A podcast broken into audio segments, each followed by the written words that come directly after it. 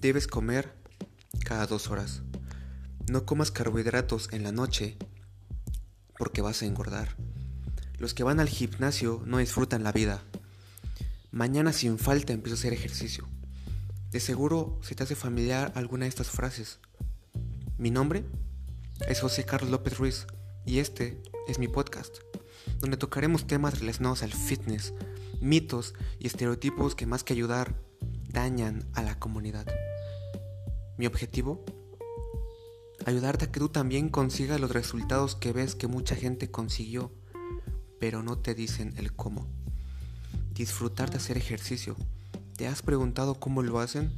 Bueno, pues yo te contaré cómo lograr hacer del fitness un estilo de vida saludable. No solo en la parte física, sino también mental.